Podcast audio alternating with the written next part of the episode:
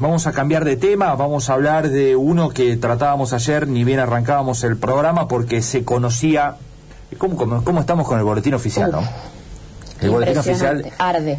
da todos los días noticias de primera plana, le diría. Sí. Bueno, eh, hoy... es bueno o malo, pero... No, sí, bueno, después lo discutimos, pero hoy eh, el tema de precios congelados. Sí, señor. Sí, en el boletín oficial, la resolución firmada por Feletti. Ayer finalmente apareció una suerte de reglamentación de la ley aprobada en el Congreso de biocombustibles. Así es. Con algunas definiciones y algunas definiciones postergadas, si se quiere, ¿eh? en el marco de lo que se leía ayer en el boletín oficial. Pero que en términos generales generó este, algo de alivio al sector mm, que produce etanol a base de maíz, básicamente porque eh, elimina por ahora la posibilidad, al menos eso es lo que se interpreta en lo publicado en el boletín oficial, elimina por ahora la posibilidad de recortar el volumen que tienen que entregar las empresas para la mezcla con las naftas. Bueno, vamos a hablar de esto con el representante de Acabio, una, la empresa más grande productora de etanol a base de maíz que tiene la Argentina y la provincia de Córdoba en particular. Eh, está ubicada en Villa María. Él es Víctor Acastelo y gentilmente nos atiende y ya lo estamos saludando. Víctor, ¿cómo le va? Buen día. Buen día, ¿cómo te va? Bien. Un gusto saludarte. Bueno, muchas gracias por atendernos. Bueno, eh, a priori, ¿qué, ¿qué lectura hacen de lo que ayer se publicó en el boletín oficial, no? Bueno, si el decreto 717 publicado a ver yo te diría que mm, es un decreto, no lo interpretamos como un decreto reglamentario porque hay una serie de articulados de la ley eh, sancionada recientemente, de, la ley de biocombustibles que no que no los reglamenta, por lo tanto yo te diría que es como una refrendación de la resolución 852 que salió a inicios del mes de septiembre que bueno que esa resolución fijó un precio único para el bioetanol tanto de maíz como de caña de azúcar cuyo precio es de 59 pesos con 35 el litro puesto en planta en planta productora y ese precio se actualizaría según el aumento de la nafta en el surtidor de IPF en la ciudad autónoma de Buenos Aires. O sea que yo te diría que es una noticia buena por un lado porque refrenda el precio único, siempre la Cámara de Biotanol de Maíz eh, tuvo esa postura porque se trata de un mismo producto para un mismo destino que es el corte de nafta, por lo tanto no habría no habría este, causal para diferenciar precios cuando históricamente el etanol de maíz eh, se pagó siempre menos o al menos igual que el etanol de caña. En este caso se igualan los precios y se mantiene el E12 también, lo decía aquella resolución 852, se mantiene el E12, desaparece la posibilidad de bajar los 6 puntos de bioetanol de maíz hasta 3 puntos eh, mientras eh, perdure este procedimiento, ¿no? Este procedimiento de actualización mensual del precio del etanol según la variación del precio de las naftas. Eh, o sea que es un decreto, yo diría, liviano, es un decreto light, ¿no? Y después hay alguna, hay algún articulado donde la autoridad de aplicación se toma 180 días para eh, eh, reglamentar materias como seguridad industrial de las plantas, como calidad, este, bueno, eh, y, registraciones, diríamos, de las plantas para, para entrega de, del etanol a las petroleras. Claro. Pero en, en la esencia se respeta ya lo escrito en la resolución 82, ahora a través de un decreto. Está bien. Eh, sí, yo por eso decía que hay algunas cosas que toma decisiones y hay otras que patea para adelante, ¿no? Por lo cual no, no, constituye un, tradicional decreto de reglamentación como los que estamos eh, habituados a ver en esta materia. Eh, de todos modos, por un lado, el etanol de maíz, que es el que importa en Córdoba, ¿no? Está atado al etanol de caña de azúcar, lo cual podría ser una primera buena noticia, y después está atado a lo que pasa en los surtidores de los combustibles. Ahí cómo ven ese panorama, ¿es una buena noticia estar atado al precio de las naftas, de los combustibles? Bueno, ese es un riesgo, yo diría que es el mayor riesgo, porque ante un eventual congelamiento o atraso en el precio de la nafta y nuestros costos de nuestras plantas industriales, como la de Acabío o Bio 4 o Promaíz y otras plantas, ¿no? este, suben, el maíz eh, sube por precio internacional o por precio o por el tipo de cambio.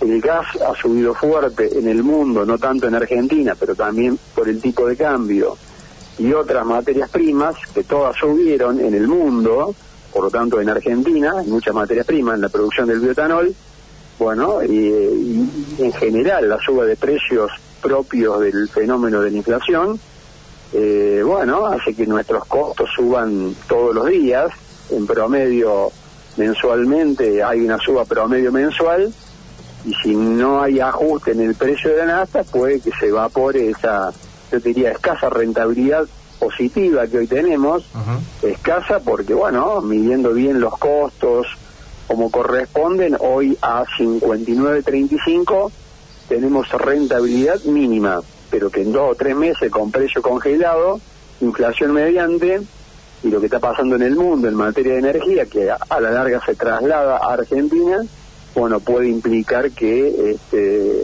eh, la rentabilidad eh, se evapore, por eso yo creo que tenemos un periodo, un periodo ¿no? de dos o tres meses, acá fin de año, donde bueno el sector este, está para, para, para, para aguantar el 59.35, sí. pero yo creo que con el precio del petróleo en algún momento Argentina va a tener que tocar algo el precio de las naftas más allá del impacto inflacionario que tiene. ¿no? Claro, por lo que se lee en el, en el dispositivo publicado ayer en el boletín oficial, eh, habría un movimiento en espejo, ¿no? Si el surtidor se mueve, supongamos, 5%, los biocombustibles tendrán una recomposición del precio igual. Exactamente, así lo dice la resolución 852, que lo refrenda este decreto publicado ayer, eh, sería una actualización mensual al ritmo que suban las naftas en el surtidor de la empresa IPF solamente en la ciudad autónoma de Buenos Aires. Se toma ese criterio, el que adoptó la autoridad de aplicación, que es la Secretaría de Energía de la Nación. Este, pero bueno, pero puede ocurrir que no aumenten las naftas, ¿cierto? En octubre, puede ocurrir que se difiera el aumento. Probablemente, claro y los costos internos de la producción del bioetanol sabemos que están subiendo, por lo tanto, bueno, esperemos que, eh, digamos, sigamos con nuestro precio un ritmo eh, razonable de suba, ¿no? Como suben las naftas, debería subir el etanol, porque somos parte del 12% entre caña y maíz de lo que hay hoy en el surtidor. Por lo tanto, eh, eh, es lógico que así sea. No obstante ello, la ley nueva de biocombustible prevé una fórmula de precio que, bueno, este, tanto para caña como para maíz, eh, que está ahí latente, ¿no? Por eso un decreto reglamentario debería haber legislado sobre este, esta fórmula de precio, darle mayor precisión, porque está bastante vaga su definición en la ley. Por eso decimos que es un, decreto livianito, me parece como para ganar tiempo, para, para salir de alguna encrucijada de corto plazo, pero a la larga debería haber un decreto reglamentario para poner letra fina a la ley 26740 eh, publicada a mediados de año. Claro. Víctor Fernanda lo saluda, buen día. Hola eh, Fernanda, ¿cómo te va? Bien, brevemente quería preguntarle cómo está hoy la producción, cómo están hoy trabajando las plantas. Bueno, hoy la producción yo diría que está a niveles, yo diría casi de prepandemia. El volumen demandado por las petroleras es alto. Es alto primero porque hay movimientos, eh, hay movimiento en el país eh, si bien por ahí el nivel de actividad no está a niveles de prepandemia, por ahí el menor uso del transporte público por cuestiones sanitarias hace que el auto particular naftero se esté usando mucho más. Claro. Se ve claramente eso en la ciudad de Buenos Aires, claramente estamos a un nivel de tráfico de vehículo automotor este, naftero igual a prepandemia o tal vez más, eso hace que la demanda sea alta de las petroleras y aparte el precio del etanol para las petroleras hoy es muy conveniente.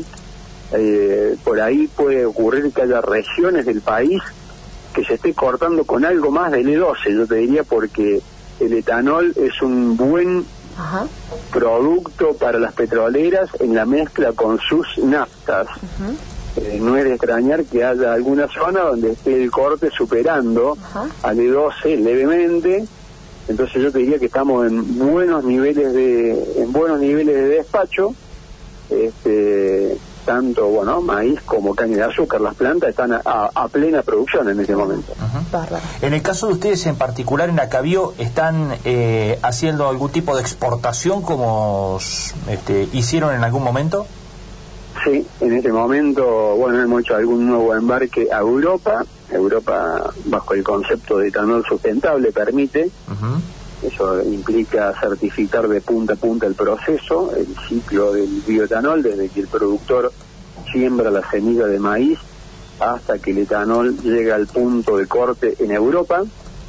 Hemos demostrado hace poquito, a través de normativas eh, europeas, que toda la huella del etanol, la huella ambiental, ahorra un 74% de emisiones de gases de efecto invernadero y por eso pudimos entrar al mercado europeo, un mercado importante que va a ir creciendo este, y que hoy tiene precios muy interesantes para el biotanol, eh, muy interesantes, pero bueno, eh, primero hay que abastecer la, la la demanda interna, es nuestra obligación por ley. Y bueno, y una vez que haya, en este momento Acabío está terminando la última parada para pasar a, bueno, a, una producción de 270 mil metros cúbicos años, implica un 60% de crecimiento en la capacidad productiva. Y bueno, y ahí sí va a haber remanente exportable para Europa, eventualmente Brasil y bueno, y habrá que explorar otros mercados, porque bueno, todo lo que no se venda en el mercado interno hay que buscar mercados de exportación. Claro. Y Argentina está preparada ¿eh? para, para exportar porque tenemos plantas que son competitivas, las tres que te nombré de la provincia de Córdoba, son plantas que tienen muy buena tecnología. Bueno, por ahí nos queda algún costo argentino adicional que habrá que tratar de, de superarlo. Claro. Eh, dadas las condiciones, eh, posibilidades hay para incluso seguir ampliando la capacidad de producción. Digo, si se garantiza ciertas condiciones, ¿está para más la industria?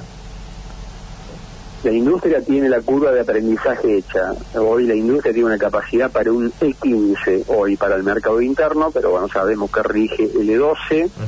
Habría que ver cómo evoluciona también la nueva ley en materia de sustitución de importaciones de naftas Argentina en años normales es un importador de nafta del orden de 400.000 metros cúbicos año, es como decirte tres, tres plantas de Bio 4, de Río Cuarto, por lo tanto eh, hay capacidad para crecer en el corte. Ni hablar si eh, vamos a mayores cortes, que la ley lo prevé, ¿no? La ley no, no, no, no, no acota, no le pone un tope al corte de las naftas. Por lo tanto, puede ocurrir que nazcan nuevas plantas, pero tiene que haber eh, un, yo diría, un decreto reglamentario que ponga letra fina al precio, este, bueno, al volumen mínimo, tiene que haber condiciones donde se vea más seguridad jurídica, ampliar plantas apuntando al mercado de exportación y es riesgoso porque bastante se copia el precio del petróleo, los biocombustibles en el mundo y bueno, y hoy crecieron en precio importante porque el petróleo creció fuerte en el mundo. Claro. Pero ante, diríamos, ante una normalización de este precio de los hidrocarburos, bueno, nos queda como fuerte el mercado interno y hoy la letra que rige en materia legal no creo que sea suficiente para hundir nuevas inversiones en Argentina. Bien. Eh, ¿Cuándo están a pleno con la nueva capacidad de producción? A pleno, yo te diría aproximadamente en el mes de marzo, vamos a crecer de 500 metros cúbicos día a 600 metros cúbicos día, yo creo que a partir de diciembre, pero luego nos falta un tendido eléctrico de TEC que está en proceso, se está ejecutando, y calculamos que en marzo vamos a tener la energía adicional que nos falta para la ampliación. Acá Bio tiene su propia cogeneración de energía, pero bueno, la ampliación requiere, requerimos una parte menor, pero que sea abastecida por ETEC.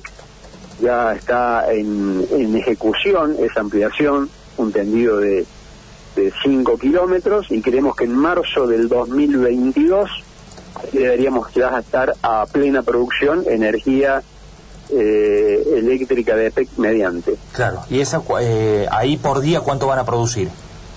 800 metros cúbicos día, y eso hay que multiplicarlo por 345 días al año, mm. porque siempre se requieren unos 15 días de parada aproximadamente y nos tomamos 5 días de reserva son plantas industriales que tienen que estar trabajando 345 días al año eh, para lograr la máxima eficiencia en materia de costos. Está bien. Víctor, le agradecemos como siempre. Estos minutos ha sido muy amable. No, al contrario, un saludo a toda la audiencia. Bueno, que ande muy bien, gracias. Ahí estaba Víctor Acastelo, ¿eh? de Acabío, la planta más grande de etanol de maíz que tiene la República Argentina, eh, instalada en Villa María, y que está justamente en este momento en un proceso de ampliación que va a terminar allá por marzo, ¿eh? Eh, con esta capacidad impresionante de producción, según explicaba, bueno, eh, colocando muy buen nivel de producción hoy todas las plantas en el mercado interno porque se ha reactivado el consumo de naftas, casi a niveles prepandemia o incluso en algunos lugares por arriba, y este, con incipientes despachos al exterior, especialmente a Europa, ¿no?